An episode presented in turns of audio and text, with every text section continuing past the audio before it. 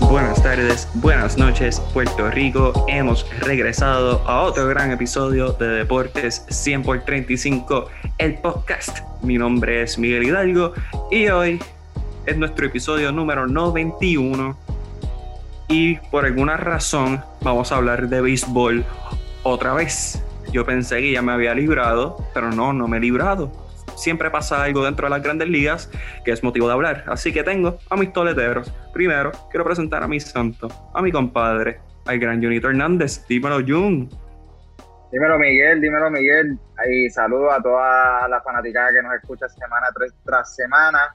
Es verdad, tenemos nuevamente béisbol. Eh, vamos a hablar un poco de, lo, de lo que han sido los premios y las últimas noticias dentro de las grandes ligas. Estamos en el episodio 91, Miguel. Estamos a 9, a 9 de llegar a esa gran cifra. Sé que lo vamos a lograr pronto, así que vamos a seguir trabajando. Vamos a ver qué nos trae este nuevo episodio. Sí mismo es. Y tengo al toletero favorito, al Big Papi, al más cotizado, al más solicitado, el hombre del rating, el gran Jonathan Basabe. Dímelo. Dímelo, dímelo, Miguel, que es la que hay. El béisbol nunca se te va a escapar, Miguel, nunca. Tenlo presente. Esto nos corre por la sangre como latinos, esto nos corre por la sangre. Y como siempre, yo estoy aquí. ¿Qué qué? A ti, a mí no. y como siempre, aquí tú siempre para dar el análisis eh, de todo lo que ha sucedido en lo poquito que ha sido el off-season de, de MLB. Así que vamos allá. Así mismo es. Y este episodio es traído a ustedes por nosotros. Hoy no quiero promocionar a nadie porque estamos hablando de béisbol y yo pensé que ya habíamos terminado. Así que vamos a lo que vinimos. Lo único bueno que nos ha dado el béisbol es que Alex Cora, el cagüeño Alex Cora, ha regresado a su casa, a nuestra casa, a los Medias Rojas de Boston. Así que Alex Cora fue contratado nuevamente como dirigente en propiedad de los Medias Rojas de Boston y sumamente sorpresivo que haya sido un regreso en tan corto tiempo, pero definitivamente estamos muy contentos. Yo en primeras impresiones del regreso del cagüeño a las filas de las Medias Rojas de Boston. Impresiones muy buenas, realmente a mí me gustó la decisión. Dentro de lo que había disponible, creo que Cora es una persona que es conocedor, el conocedor del béisbol, todo el que, que, el que habla de Cora habla de más allá del problema que tuvo con los Astros y del cual fue suspendido, eh, todo el mundo habla de una persona de béisbol, una persona que tiene el conocimiento apto para llevar una franquicia, lo demostró en el 2018 cuando eh, llevó a los Rexos al campeonato en su primera temporada, habiendo ganado 108 victorias eh, y 54 derrotas a lo largo de la temporada. Eh, Cora llegó segundo en esa votación de dirigente del año en el 2018. Yo entiendo que tiene todas las, credenciales para estar ahí. Y lo más que me gusta es que Cora es una persona que, que sabe trabajar con, el, con, con, los jóvenes y claro está, no es el mismo equipo al que él llegó en el 2018, que donde pues los Rexos habían eh, sacado la billetera, habían comprado o habían traído a, a, a grandes figuras en vía cambio como JD Martínez, teníamos todavía a Mookie Betts, Chris Sales estaba saludable, yo estaba David Price en, en, un mejor momento de lo que de lo que puede estar ahora y ya no lo tenemos tampoco. Entonces yo entiendo como fanático de los Rexos, te digo que fue muy buena decisión, una decisión muy acertada. Eh, y referente a, su conferencia de prensa, tengo que decir que, que Alex Cora ha sido un caballero. Eh, sus primeras palabras literalmente fue perdónenme de nuevo por lo que ha sucedido, eh, ya cumplí eh, lo, que, lo, que, lo mal que lo hice, eh, siempre voy a estar arrepentido y es un momento de cambio, un momento de demostrar que aquel momento, que aquel, aquella situación solamente fue algo aparte y que no va a afectar el resto de su carrera. yo lo veo con buena mira, entra un equipo joven, un equipo sin figura eh, sorprendentes como lo, lo hacía en el 2018. Tiene un reto grande, pero creo que era el indicado para este puesto. Ya, Dan, vas a ver sus primeras impresiones acerca de la contratación de Alex Cora a las filas de las Medias Rojas de Boston. Yo pienso que el equipo se dio cuenta que lo que trae Alex Cora a la mesa, muchos candidatos que están fuera del deporte o quieren, quieren ser parte de ese cuerpo técnico de ese equipo, no, no la había. Alex Cora, además de ser una un, fue un jugador extremadamente inteligente, es un dirigente inteligente que viene siempre preparado, que siempre tiene la ficha a la hora necesaria, en el momento necesario, y lo dejó demostrar en el 2018, cuando se convierte en el dirigente del equipo por primera vez y corona y ayuda en parte al equipo a coronarse campeones de esa temporada. A la misma vez entiendo que Alex, eh, Alex entra en una situación bien diferente a lo que entró en el 2018. No entra con el mismo grupo de jugadores con el cual estaba entrando en ese tiempo. No tiene un Mookie Betts, que dejamos que vimos lo que hizo con los Dodgers. JD Martínez, si no me equivoco, decidió salirse de su contrato de los Medias Rojas. No sé si va a volver o no.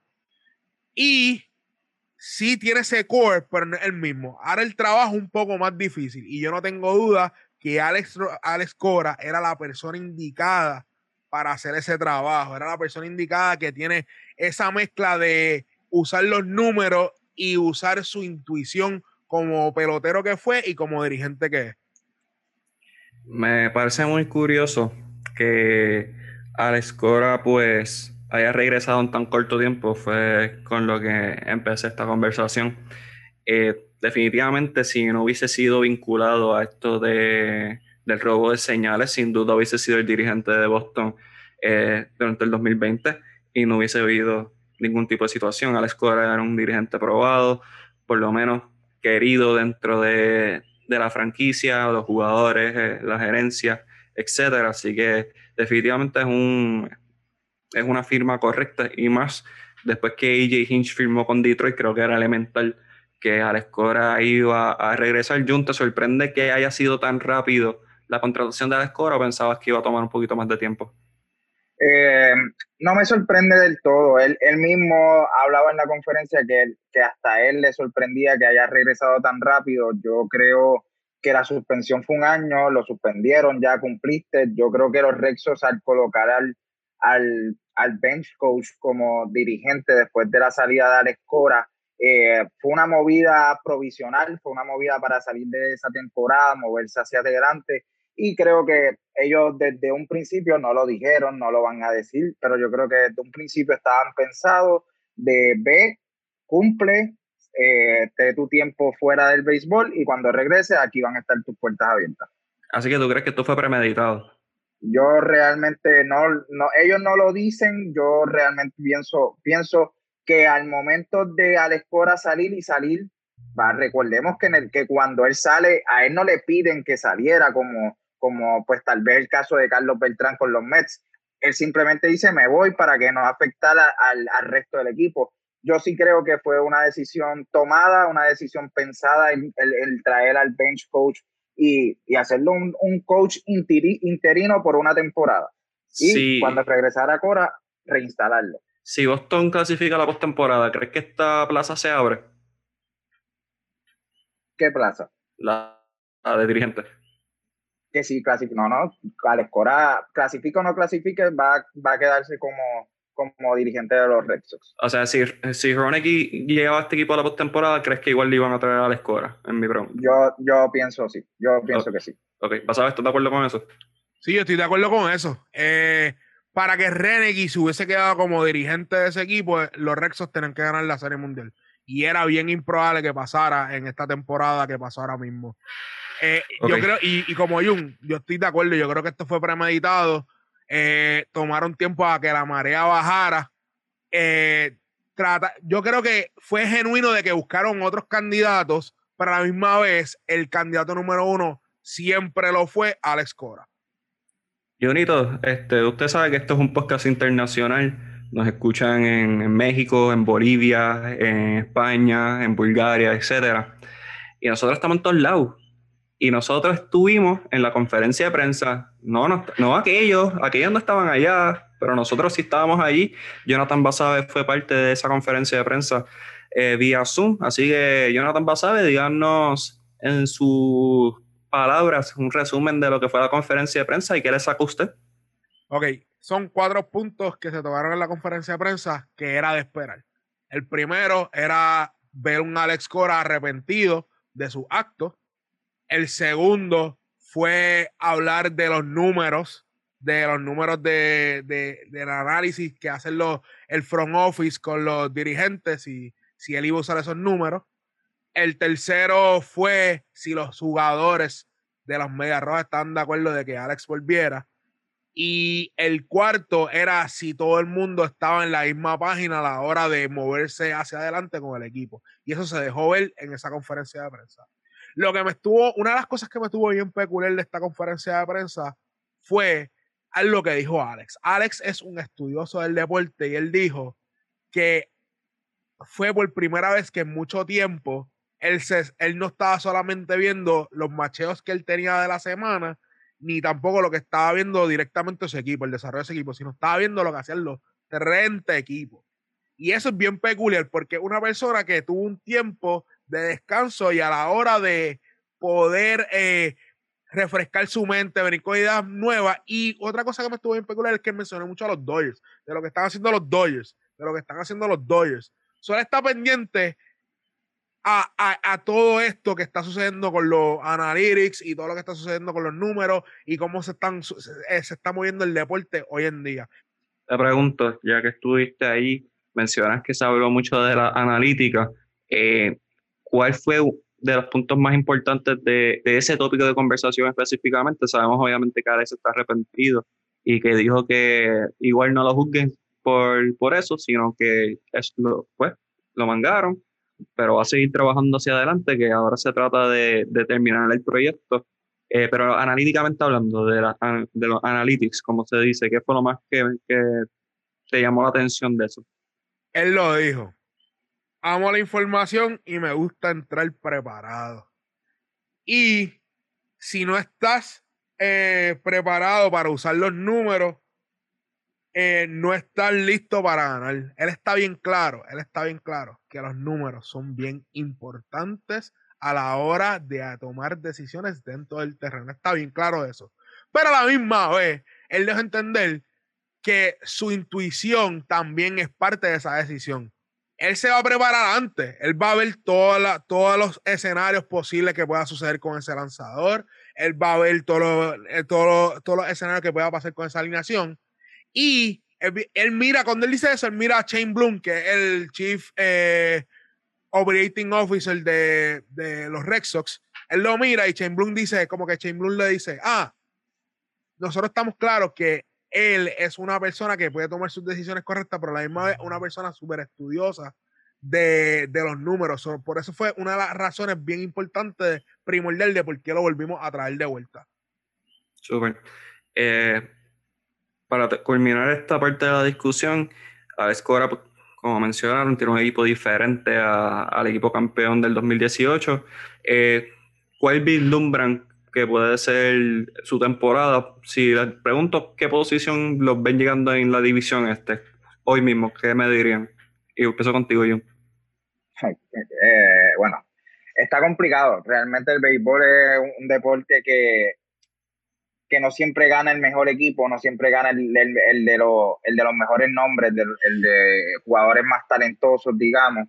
Eh, Alex Cora tiene un trabajo algo, eh, tiene jugadores veteranos, pero realmente yo creo que su clave va a ser trabajar en, en los prospectos. Tenemos a Tristan Casas, que es nuestro, fue un fue first round pick en, hace unos años atrás. Tenemos a Bobby Dalbeck, que eh, tuvo tuvo acción o vio acción esta temporada en Grandes Ligas. Tenemos a Jeter Downs. Yo creo que eh, esta es la clave de Alex Cora. Si tú me preguntas hoy en qué lugar los tengo llegando, debe estar en el lugar tercero o cuarto, eh, batallándoselo con los Blue Jays, porque pues claramente Tampa presentó un equipo muy completo a lo largo de esta temporada. Los Yankees tienen un, poderío en esa alineación eh, superior a lo que puede ser el equipo de los Red Sox y los Blue Jays demostraron que ese, que ese núcleo de jóvenes eh, puede hacer daño, así que realmente si te tengo que contestar hoy, te, te diría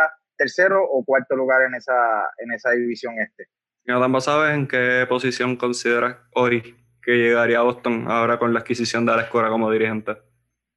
Como fanático yo los quiero ver primero, pero en realidad, la realidad del caso es que ellos, yo los veo llegando cuarto.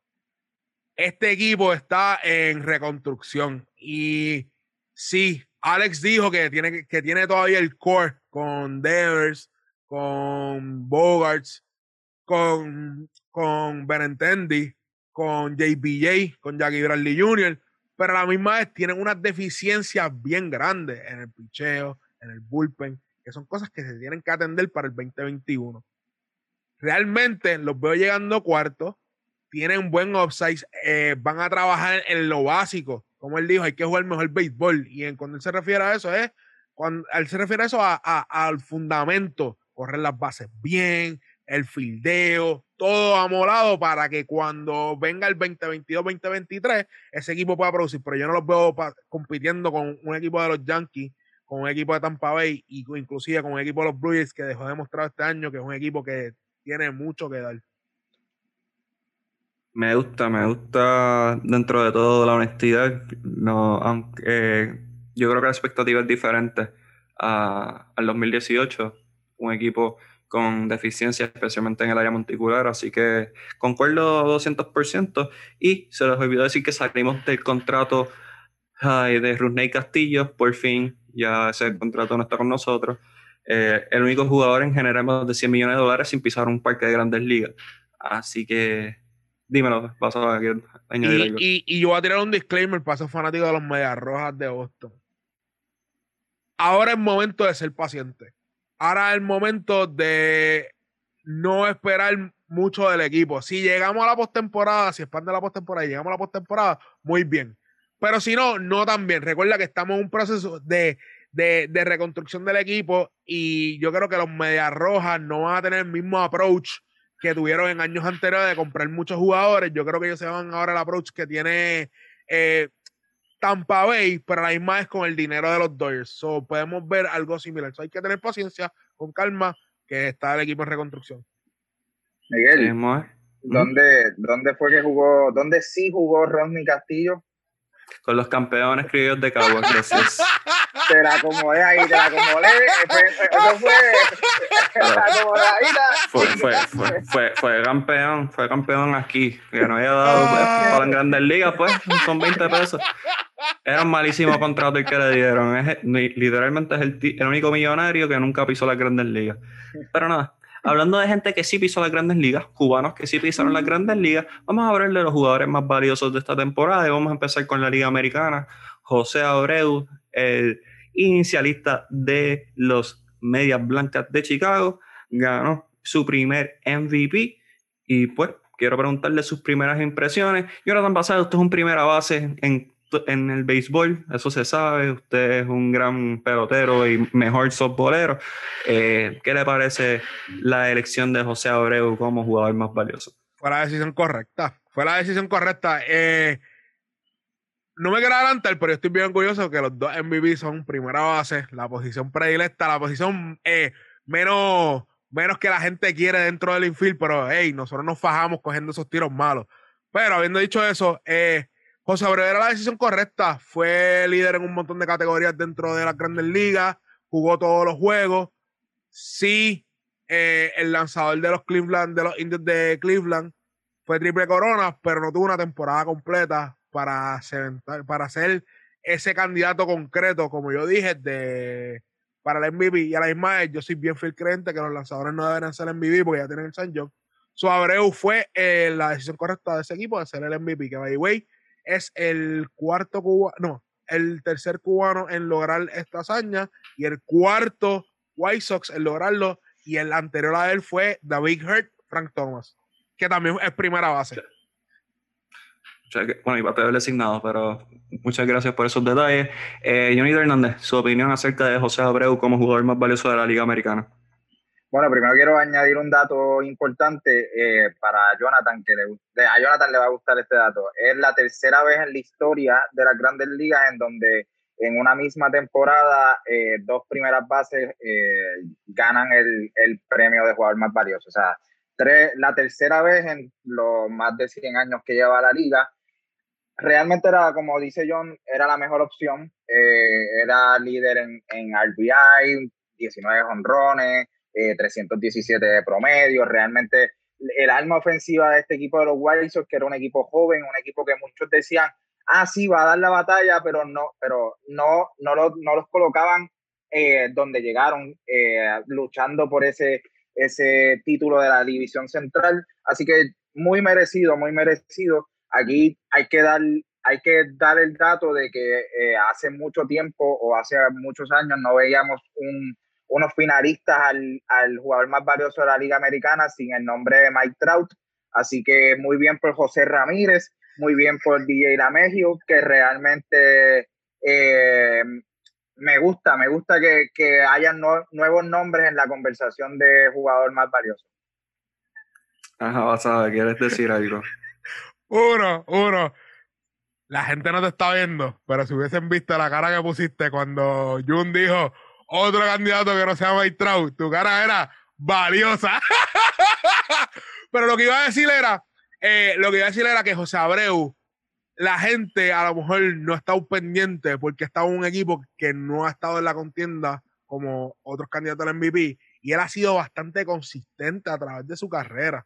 Lo menos que ha bateado dentro de la Grandes Ligas fue 2.65, pero después de ahí se ha mantenido entre 17, entre 2.90, ha dado 36 horrones en su primera temporada, 30, 25, que se ha mantenido siendo productivo, ha tenido ya eh, cuatro temporadas con más de 100 RBI. So, él es un jugador que este MVP para mí ha sido como que demasiado tiempo. Es, es, como Leonardo DiCaprio, que se tardó mucho tiempo en ganarse su Oscar.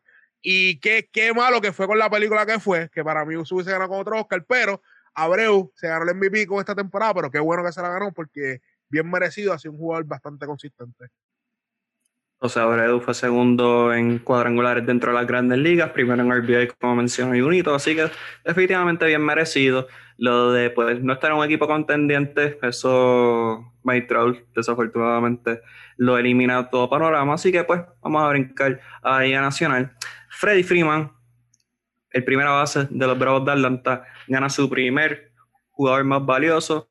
Primeras impresiones, Jonathan Basabe de Freddy Freeman. Freddy Freeman ganó el MVP de, la Liga Nacional. No había duda sobre eso. Gracias, gracias por decir lo que acabo de decir. No había duda sobre eso. Era el MVP de la Nacional. ¿Qué, qué, más te puedo decir? Eh, batió 341, 13 honrones, 73 hits, en 214 al turno al bate.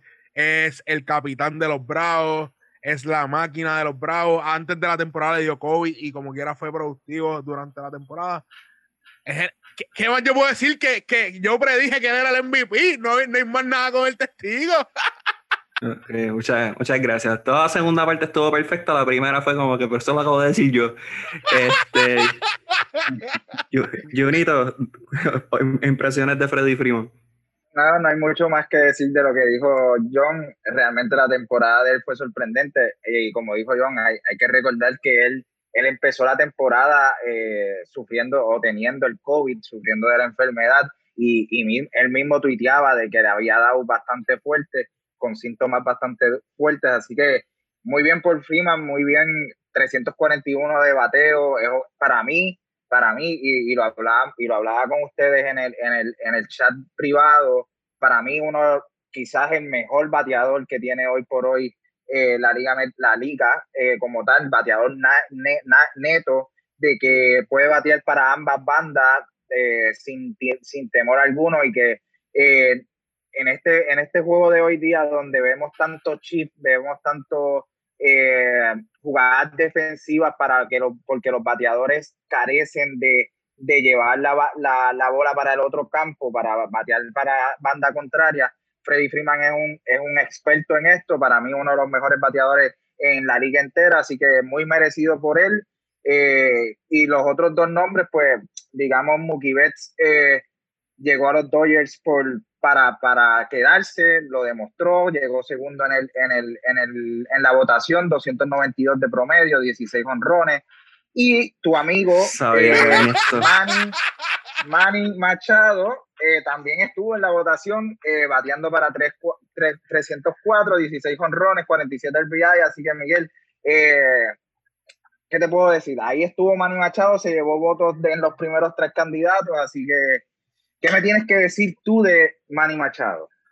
Bueno, que Eliezer recibió votos para gobernador, eso no significa que sea un buen candidato, así que... Eh, y que claro, Eliezer es un buen candidato, es que quería hacer el ejemplo de que menos votos recibe. Pero... Ah, vamos, a brincar a, vamos a brincar a Shane Bieber porque no, no estoy para. Son, son, las once y media de la noche, para los que, no, los que no sepan. Así mismo nos sacrificamos por ustedes grabando tarde en la madrugada. Yo no quiero hablar de Manny Machado, eso es perder el tiempo. Este, Shane, Shane Bieber ganó su primer Cy eh, una marca de 8 y 1. Básicamente la triple corona, los muchachos le dieron los stats. Pero mi pregunta, y no, no quiero primeras impresiones, mi pregunta es la siguiente, y es para ambos, y voy a empezar con Junito. Este triple coronado con tan solo 25 años. ¿Crees que el Bieber Fever tendrá muchas temporadas exitosas más o crees que esto fue un one year thing? Yo realmente tengo que verlo lanzar un poco más. Eh, lleva tres, tres, años en la liga, sí, sí ha tenido dos años muy sorprendentes, en el 2019 tiró para 15 y 8, eh, este año pues obviamente ganó la triple corona, fue un, lanzador muy dominante, pero como todos sabemos fue una temporada corta, una temporada muy diferente donde muchos bateadores llegaron hasta su nivel a, final de temporada porque obviamente eh, no tuvieron la preparación adecuada, así que yo no quiero acelerar las cosas, tiene 25 años, eh, los indios normalmente no, no, logran quedarse con estos abridores que, que después llegan al, al, estrellato, así que yo no quiero acelerarlo, yo lo, los indios los voy llevando poco a poco y tratar de que realmente lo puedan retener, eh, porque sabemos que en esa franquicia pues no, no hay el dinero para retener a, a estas grandes promesas del béisbol. Jonathan Basabe, ¿crees que tendrá muchas temporadas así o crees que esto fue un One Hit Wonder?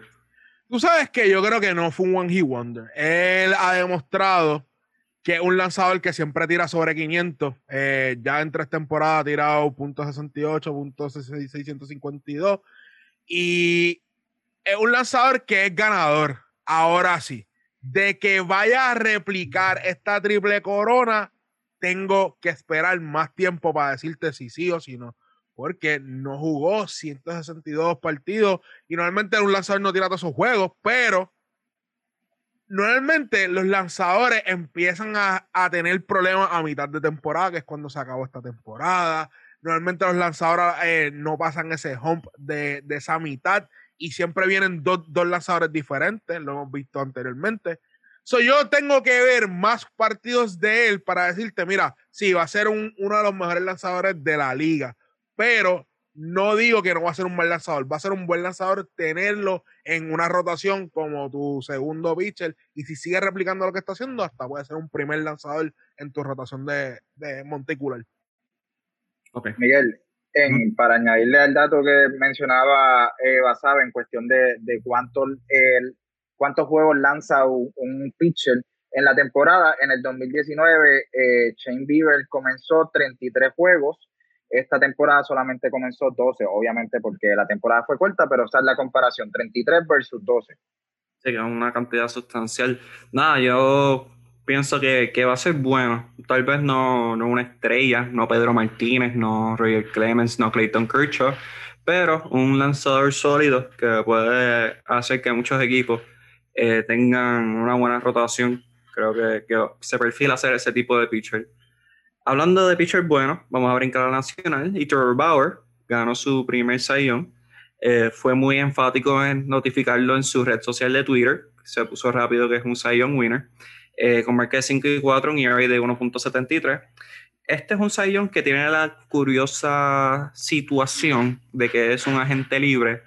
¿Creen que regrese a los Reds o crees que tal vez vaya a un equipo con más posibilidades de contender por un título, ya que Bauer tiene 29 años? Voy a empezar con Jonathan Basoa. Yo creo que él dijo que él quiere firmar contratos de un año. So, yo creo que.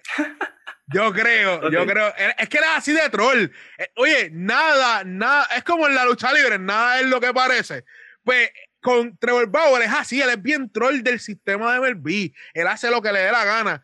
Son, te puedo decir, sí se queda y de repente se va, pero en mi opinión, yo creo que él se va a ir al otro equipo. No creo que los Yankees de Nueva York, como la gente está esperando, pero yo creo que esta vez sea un equipo de la Liga Americana que sea un buen equipo. Oye, puede terminar en Tampa Bay, no sabemos, pero yo creo que sea un equipo de la Liga Americana.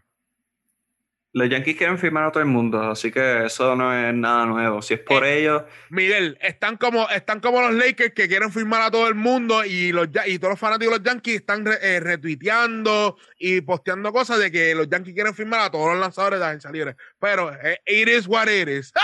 sí, sí, sí, así que eh, eso sin, esos rumores son infundados, eso no importa. Eh, ¿crees que se quede en los Reds o crees que brinca el charco para algún otro equipo? No, yo creo que de la forma, o sea, de la forma cuando gana el Young, entra a la agencia libre, eh, yo creo que va a ir donde mejor le paguen. Es el mejor lanzador en la agencia libre. Eh, creo que, como dice Basabe, él al final va a hacer lo que a él le guste. Es una, es una persona controversial. Él dice que puede estar buscando un contrato de un año. Yo no lo veo así. Yo creo que es, el momento de firmar un contrato de 5 o 6 años, millonario, eh, al mejor postor. Ya tú ganaste el Young, tal vez eh, buscar un, un- una, una buena oferta en un buen equipo donde puedas contender por un título, porque obviamente él viene él viene de, de, estar en un equipo como Cleveland muchos años, que tampoco es un equipo que todos los años contienda por el título. Pasaste a los Reds eh, buscando fortalecer es, ese proyecto que estaban tratando de hacer en Cincinnati. No resultó este año. Yo creo que eh, el Young y el Free Agent es una marca de dinero y eso es lo que va a buscar Trevor Bauer en esta agencia libre. Sí, yo creo que Trevor Bauer es un loco y Trevor Bauer yo creo que se va a ir. Este, mi... Acaba de firmar con Leeds un mega contrato también eh, de la compañía de gorra, o sea, acaba de firmar un contrato con ellos, o sea, que él lo que está es mercadeando su, su producto, yo creo que va a ir por mucho dinero en la agencia libre. Y aquí tirando balas locas, porque obviamente yo no analizo mucho el béisbol, no, no es mi fuerte, pero Cleveland mm. está en Ohio. Cincinnati está en Ohio. ¿Qué equipo tiene franquicia en la misma ciudad en ambas divisiones? Chicago. So, a lo mejor para los Cubs, a lo mejor para los White Sox. Pensaré que los White Sox sería bien divertido porque así se dedica a trolear a Cleveland por lo menos seis veces al año. Así que sería interesante. No creo que vaya para allá, pero sí pienso que es un loco y pienso que va a estar firmando contratos cortos por el resto de su vida. Oh, oh. Así que. Él fue bien vocal con los Astros y se fue a un equipo de la división oeste de la Liga Americana. Puede irse a Texas. ¿Te imaginas que él firme con los Astros ahí al, al garete? Puede, puede irse a no, Texas. No, no creo que con los Astros, pero puede irse. No, no creo que con los Astros. Los Astros Texas, San Luis, San Luis eh, Ah, Oakland, Seattle. Seattle, ese mismo, Seattle, iba a decir San Luis, Oakland, Seattle. No va a ir a Los Ángeles con Maestro bendito. También, oye, Oye, esa, puede esa ser, gente le gusta gastar tiene dinero. Tiene dinero, ajá, es lo que te decía, él va a buscar dinero y los ángeles tienen dinero para soltar. Dos locos juntos, Dios mío. Espero que se dé, quiero ver esa novela. Este, hablando de novela, Trevor Bauer, como mencionamos, estaba en Cleveland. Y pues Cleveland tiene un dos veces ganador del premio guante de oro en la posición de receptor y es Roberto Bebo Pérez, definitivamente uno de los mejores defensores dentro de las grandes ligas en su posición. Eh, primeras impresiones que quieras dar, Junito Hernández. No, Bebo Pérez ya está consolidado detrás del plato como uno de los mejores defensores en la liga. Eh, es su segundo guante de oro consecutivo. Yo creo que es bien merecido. Sus números siempre son consistentes. Eh, lo, los corredores le temen eh, correrle a Bebo Pérez. Por eso los indios, con todo y que esta temporada no tuvo un, un, una buena temporada ofensiva, lo mantuvieron ahí. Y felicidades a Bebo Pérez por este nuevo galardón. Junito, antes de brincar a Basabe, ¿qué hace Bebo Pérez tan, tan efectivo ¿Es solamente el, el, cómo su brazo o él maneja bien los lanzadores? O sea, ¿qué hace a Bebo Pérez diferente a otros receptores de las grandes ligas? Tiene buen manejo de, de lanzadores, le ha tocado trabajar con lanzadores jóvenes mucho, mucho tiempo, eh, los sabe llevar, los, los, lanzadores se sienten cómodos y, y una cosa que dicen los, los, lanzadores de Bebo Pérez que él es él es como tan tosco, tan grande, que, que los lanzadores sienten que tienen un, un, una mira más grande, o sea, que pueden eh, ver realmente a dónde llevar la bola, eh, adicional de, pues, de qué tiene Bebo Pérez, rapidez y brazo. O sea, tú, tú lo ves sacando la bola de, en, en su movimiento de, de, de, lanzar a segunda base y, y, es demasiado rápido. Por eso es que, pues, nuevamente tiene este galardón. Ya Basabe, Bebo Pérez, segundo, campeón, segundo premio guante de oro consecutivo 2019-2020. ¿Cuál es tu opinión acerca del receptor? Es merecido. Eh, el tipo es un, un crack en su posición. Una de las cosas que también él hace muy bien es marcar los picheos. Y eso es un arte, eso es un arte que yo no sé qué tienen los catchers puertorriqueños, que lo saben hacer tan y tan y tan y tan bien. Es por eso que no Benji, eh, el hermano de, el hermano del José. Cheo. Cheo, Cheo, Molina. es por eso que Cheo, por eso es que José Molina, Cheo, estuvo mucho tiempo en las grandes ligas, en las grandes ligas todavía, porque con el bate él no era tan productivo, pero eh, marcaba esos pichos también. Y Bebo Pérez es un duro haciendo eso. Además de eso, bloqueando la bola, no hace tanto papel. Bloqueando. Bloqueando la, bloqueando la bola. Un lanzador tiene confianza de tirar un picheo contra el piso porque sabe que su, su catcher no lo, va, no lo va a defraudar, no va a dejar que ese corredor adelante. Y eso en parte ayuda a ese lanzador a tirar mejor, porque puede coger esos picheos y, y, y poncharlas. Y dice, bueno, hay que tener un sinker contra el piso. Yo sé que Bebo Pérez lo va a coger. So, yo lo puedo tirar y yo sé que ese corredor que está en tercera no va a adelantarlo. Ese corredor que está en primera no va a adelantar porque Bebo Pérez va a hacer su trabajo. Y eso son cosas que, que en el deporte no se miden, pero a la son tan importantes a la, hora del juego que por eso es que Bebo Pérez es dos veces campeón del guante de oro. Y esto no va a ser, yo creo que lo único que se va a ganar. Ok. Eh, Puerto Rico, como mencionaba, sabes, es una tierra de de grandes receptores. Por darles unos ejemplos, Benito Santiago ganó tres guantes de oro del 88 al 90 con los San Diego Padres. Sandy Alomar Jr. ganó uno en el 1990. Del 92 al 2004, un boricua ganó el Gold Glove en la americana. Iván Rodríguez del 92 al 2001. Benji Molina 2002 al 2003. Iván en el 2004. Iván en el 2006 y 2007 así por eso terminó con tres en total y es el mejor receptor de todos los tiempos. Eh, Yadiel Molina, del 2008 al 2015, guante de oro en la Nacional. Martín Machete Maldonado, guante de oro en el 2017. Y Yadiel Molina ganó su noveno guante de oro en el 2018. Así que definitivamente tierra de receptores nuestra pequeña isla de Puerto Rico, 100 por 35, como ya ustedes saben. Y hablando del 100 por 35 y, y grandes magos que tenemos, Javier Báez. Javier Báez gana su primer guante de oro en la posición de campo corto.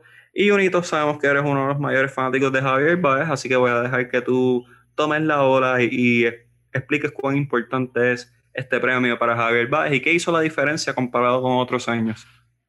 Mira, más que merecido, más que merecido, voy a comenzar con la última pregunta. Eh, ¿Qué hizo la diferencia? El año pasado o los primeros años de Javier Báez era un jugador eh, no lo quiero llamar utility, porque realmente un utility tal vez no ve tan, tanto tiempo de juego. Era un jugador donde el dirigente tenía la, facultad de moverlo mucho de, posición. Sabemos que ha jugado segunda base, jugó tercera base, jugó campo corto. Entonces, las temporadas anteriores se alternaba mucho la posición. Esta temporada, Bill Ross le dio la, la potestad de quedarse en ese campo corto lo hizo a la perfección. Sabemos que eh, sabemos la, habilidad que tiene el, mago para defender, muy pocos errores que hace, tiene mucha asistencia, tiene mucho range para ambas manos, ambos lados. Yo creo que el mago hablan mucho de su poder ofensivo, pero su, su habilidad defensiva eh, para mí es superior a su poder ofensivo. Claro, claro que sí. Jonathan Basabe, Javier Baez, ganador del Monte de Oro, ¿qué tal?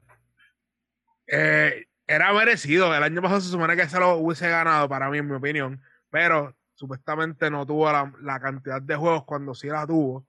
Pero el mago deja demostrado que es uno de los mejores guantes de las grandes ligas. Punto se acabó. No importa qué campo corto sea, él es uno de los mejores guantes de las grandes ligas.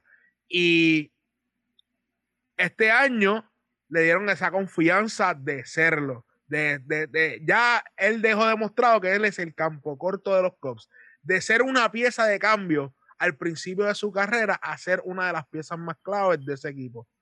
Bravo para, para el mago. Y, y, y sabes qué? yo creo que este, como Bebo Pérez, este no va a ser el primero que él se va a ganar siendo campo corto. Yo creo que vienen muchos más.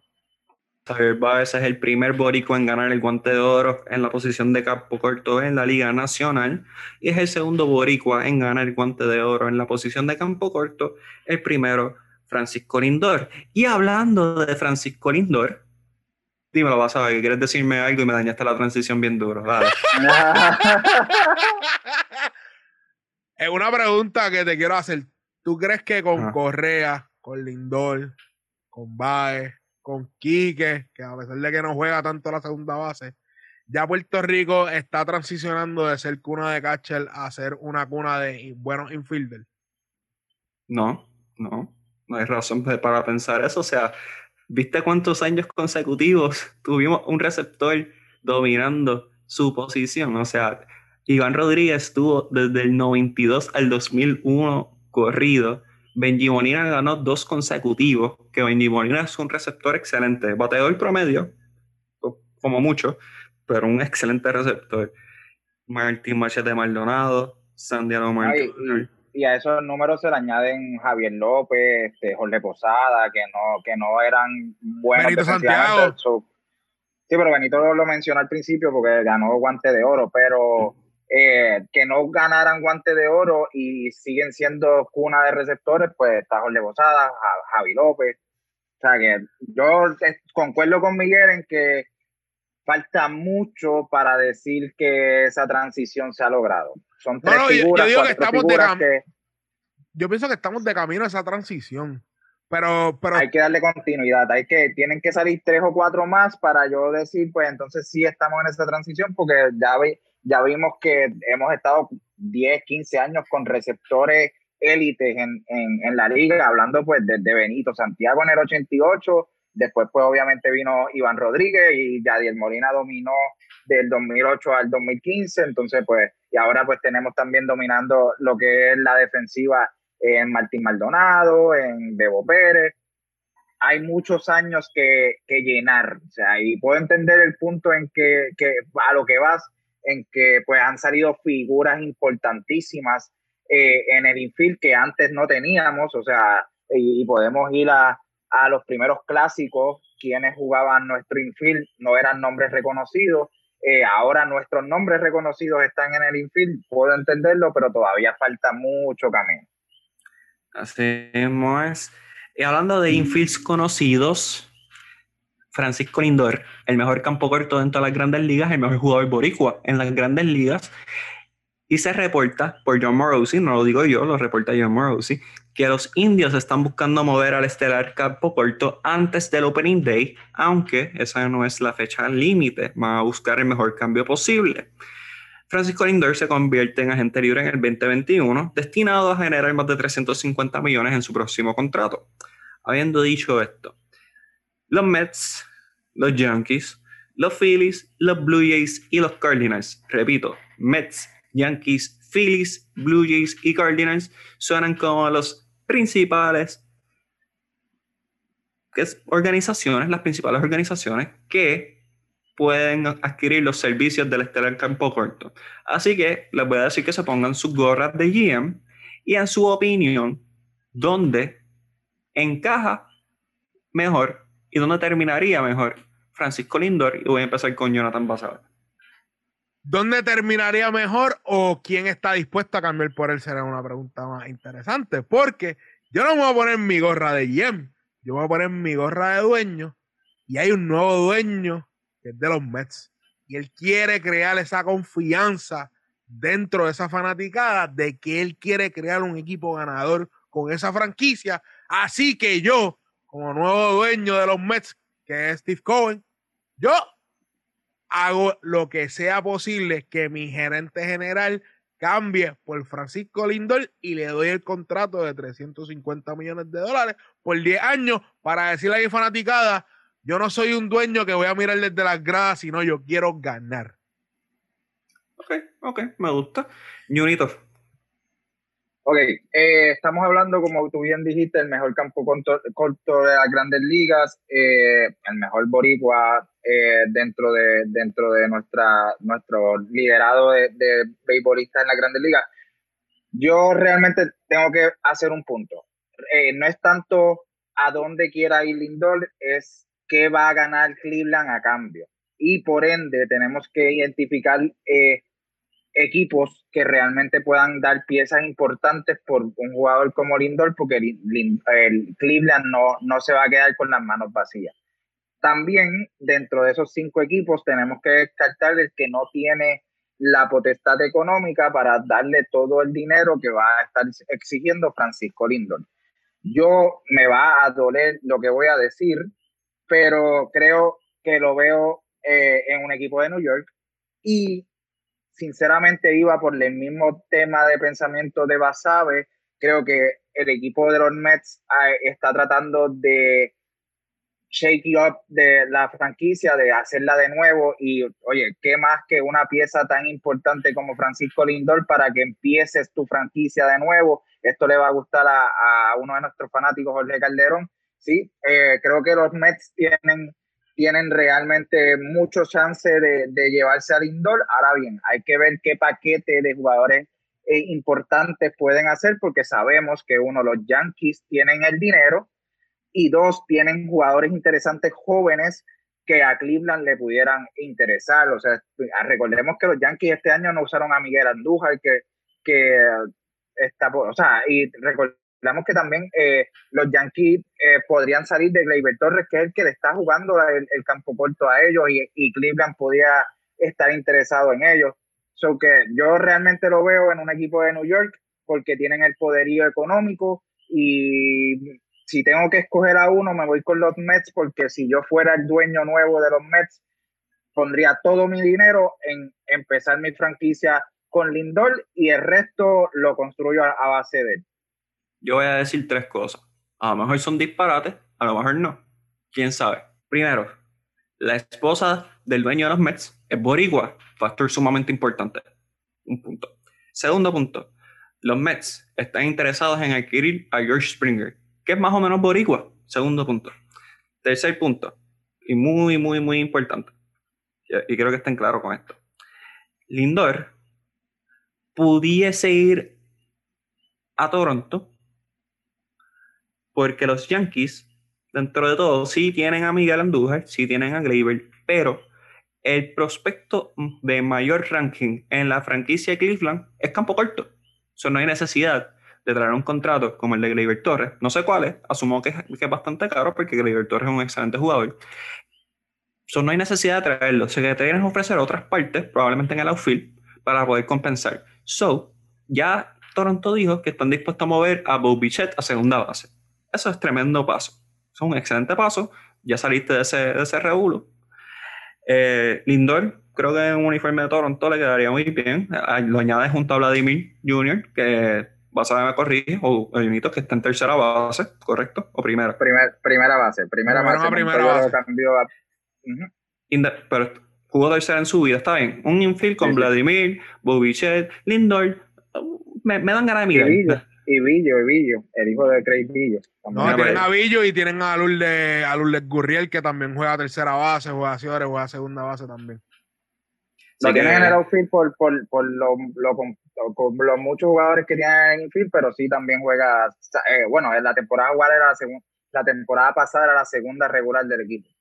Así que tienen, tienen piezas y tienen un dirigente boricua, Michelle Montoya, que también puede hacer que la balanza venga y, se vaya ajustando. pero, pero, pero también, y volvemos, me duele decirlo, pero los Yankees tienen una pieza eh, importante en Guy Urshela, que es el mejor amigo de Francisco Lindor, así que volvemos. Son, son cosas que no se hablan, pero que influyen al final, porque obviamente esa relación de amistad puede terminar influyendo. No es, no es que, estuviera cogiendo a un equipo cualquiera, estaría hablando de ir a jugar con su mejor amigo en los Yankees de Nueva York, así que volvemos.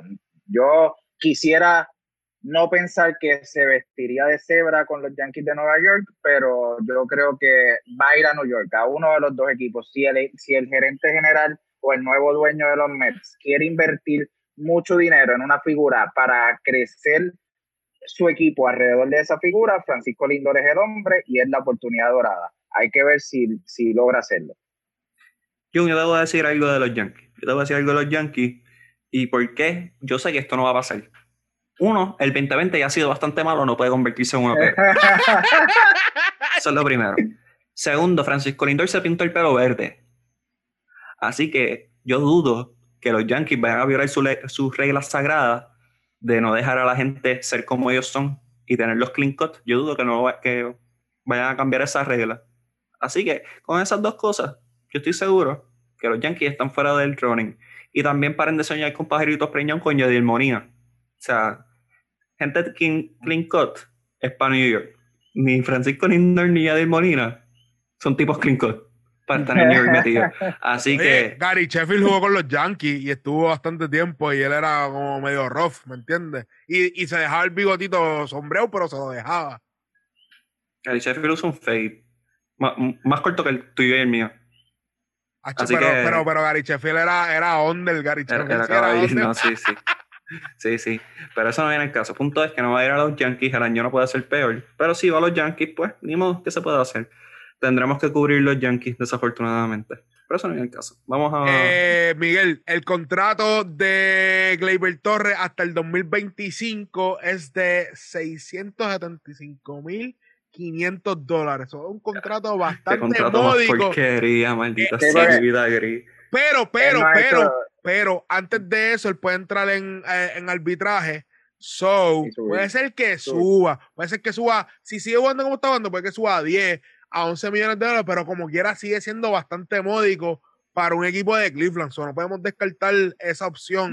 y, para, lo que te presenta, por eso, y para lo que te presenta Gleyber Torres perdiendo a una figura como Lindor, que pues es verdad, eh, Cleveland tiene un, buen prospecto en el campo corto, pero Gleyber Torres también juega segunda base, o sea que volvemos, son, son piezas importantes de cambio que Cleveland debe estar buscando y por eso es que yo creo que ellos están, están ellos colocan sobre la mesa en el off-season el hecho de que se pueda ir Lindor para que le den mejores alternativas, para tener más tiempo para pensar eh, sobre las diferentes alternativas que le presenten sobre la mesa. Yo no creo que se, yo, es un punto que no hemos tocado, yo no creo que se vaya antes de comenzar la temporada, yo sí creo que va a estar cerca de, de a mitad de temporada cuando llegue el trade, el trade deadline, así que todavía queda tiempo para, para esta novela de Francisco Lindor. Sí mismo es. Vamos a ver. Y ustedes que se están riendo diciendo, diablo, Miguel dijo un disparate, ¿sabes qué? Yo les di el disclaimer de que yo a lo mejor tiraba balas locas, así que ya lo saben. No me siento mal, mal a ustedes. Y vamos a terminar este programa con positivismo y con un movimiento que definitivamente cambia todo el futuro de no solamente de las grandes ligas, sino del deporte en general. King Ann es la nueva gerente general de los Marlins de Miami, se convierte en la primera gerente general de una franquicia de grandes ligas y pending confirmation, porque todavía están revisando, aunque yo estoy súper seguro que es el caso, y es la primera gerente general en cualquiera de los cuatro deportes grandes dentro de los Estados Unidos y es la segunda de origen asiático. Voy a empezar, antes de dar su resumen, voy a empezar con qué les parece que las grandes ligas haya sido esa esa organización que le abrió puertas a una mujer a este tipo de, de y voy a empezar con, contigo, Junito. Pues muy bien, muy bien. Eh, muchas veces hemos criticado a las grandes ligas que son lentos, que reaccionan eh, tarde a todos los eventos, a todas las circunstancias de, de que nos ha traído el mundo, a los cambios que da el mundo. Eh, a mí la decisión me parece espectacular. O sea, yo, yo soy de los que creo que si tú te mereces el puesto porque, porque eres la, la de mayor crédito, no importa si eres hombre o mujer, no importa el tipo de trabajo, debe, debe ser considerada por las mismas, las mismas cualidades, el mismo, bajo las mismas pretensiones. Así que para mí, eh, que, que las grandes ligas sea, sea esta organización, sea esta liga que, que, permita este cambio, me parece espectacular. Le hemos criticado anteriormente muchas veces. Esta vez hay que darle las felicitaciones por moverse hacia el nuevo mundo, el nuevo mundo donde las, las mujeres han llegado en, a, a, a, posiciones de poder realmente con mucho mérito Ah, así que, y el deporte, yo creo que el deporte no tiene, no, no tiene género. El deporte es para todos, para hombres, para mujeres, para todos. Así que muy bien por ella, muy bien por la franquicia, muy bien por las grandes ligas. Y el crédito dentro de todo debe ir a los Marlins, que fueron esa franquicia que dio el paso hacia adelante. Así que yo me tomo responsabilidad por la pregunta. Jonathan Basabe, su opinión acerca de Kim Eng como la nueva gerente general de los Marlins de Miami. Como, yo, ¿qué puedo decir que no dijo Junito? Yo estoy bien feliz que uno de mis deportes favoritos haya tomado el camino correcto a la hora del progreso dentro del deporte. Fue el deporte que dejó, eh, fue el primer deporte que integró a los negros americanos dentro de, de sus ligas. Fue el primer deporte integral latino en su liga y ahora se convierte en el primer deporte de, de tener la primera mujer gerente general de un equipo. Para mí es orgulloso. Oye, y, esto no es que sea ni mujer ni hombre, esto es que ella es la persona indicada que los Marlins piensa que es la, persona para correr su equipo. Es un trabajo difícil, va a tener muchos críticos porque hay todavía gente que todavía está viviendo en los años de antaño. Pero a la misma vez, yo estoy súper orgulloso de que haya sido la persona que hayan contratado a los Marlins, que le den esa oportunidad. Además, entra un equipo joven, un equipo que, que, tiene sed de ganar. Ya vimos lo que hicimos, ya vimos, ya vimos lo que hicieron esta temporada. Así que 30 años de experiencia y yo estoy bien orgulloso de que MLB y los Marlins haya tomado esta decisión de contratar a Kim Un como su nueva gerente general. Eh, yo creo que Deporte 100 por 35 siempre está caracterizado por ser un, un programa y un medio pro mujer. definitivamente hemos cubierto las principales ligas del país de deporte femenino y lo hacemos con mucha honra y en verdad a mí me da mucho orgullo eh, sabiendo pues que tengo una sobrina pequeña, eh, tengo mis amigas, mis hermanas, etcétera, que se estén abriendo estas puertas para el futuro representa mucho. Eso es algo sumamente importante, es algo que yo tomo con, con gran felicidad y un gran orgullo. Así que definitivamente es un gran paso. Eh, como Jun, yo no veo género. Si eres cualificado para el puesto, para encima, con todo y sin miedo. Y ese es el caso para, para Kim Ang para dar un poquito más de contexto, tal vez ustedes no sepan quién es King Ang, pero King Ang lleva 30 años de experiencia, como mencionó Basabe, dentro de las grandes ligas. Ella es una graduada de la Universidad de Chicago. Empezó como intern con los Chicago White Sox en 1990, estuvo con ellos hasta 1996, donde terminó su puesto como Assistant Director of Baseball Operations, así que fue un ascenso gradual, pero consistente en el 98 el 2001 estuvo con los Yankees durante la dinastía Yankees, la última que hubo y la, última que va a haber por mucho tiempo, pero fue, fue parte de ese grupo y allí fue Assistant General Manager, así que definitivamente un puesto de, de gran responsabilidad. Brian Cashman dijo que ella era indispensable dentro de esa franquicia, así que sumamente importante eh, ese dato. Fue Assistant General Manager con los Dodgers del 2002 al 2011, así que tiene experiencia con franquicias de tradición. Definitivamente eh, ha hecho grandes cosas. Y por último, del 2011 al 2020, fue Senior Vice President of, of Baseball Operations para las grandes ligas. Así que un resumen sumamente bragado, definitivamente es un paso progresivo para el béisbol, definitivamente un deporte que está bajo candela más que cualquier cosa por lo anticuado que es, así que dar ese paso eh, es sumamente grande.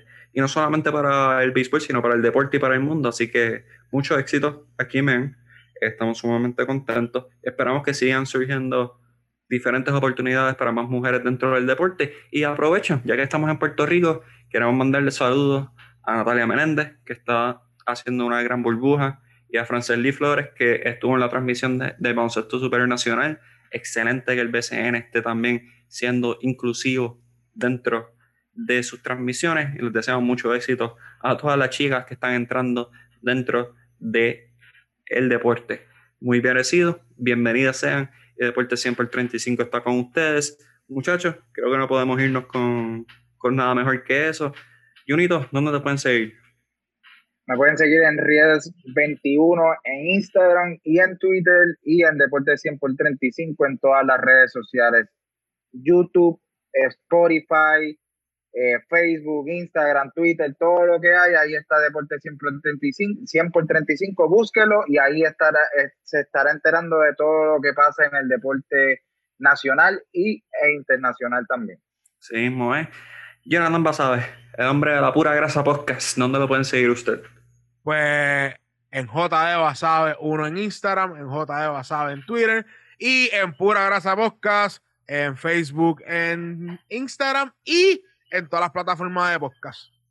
Sí, muy bien, me pueden seguir en Miguel HR22, Deporte 100 por 35 en todos lados, hagan Google Search y va a aparecer los primeros, los originales y los únicos. Y por último, quiero dejarles saber que estamos celebrando, porque el BCN empezó, por el momento va bien, y vamos a tener nuestro próximo episodio este miércoles. Este miércoles va a estar arriba, donde vamos a hablar de la primera semana del baloncesto superior nacional. Así que estén sumamente atentos a eso. Corillo, cuídense, pónganse su mascarilla, hagan caso, protejan a los suyos y nos vemos la próxima ocasión. Chequeamos, Corillo.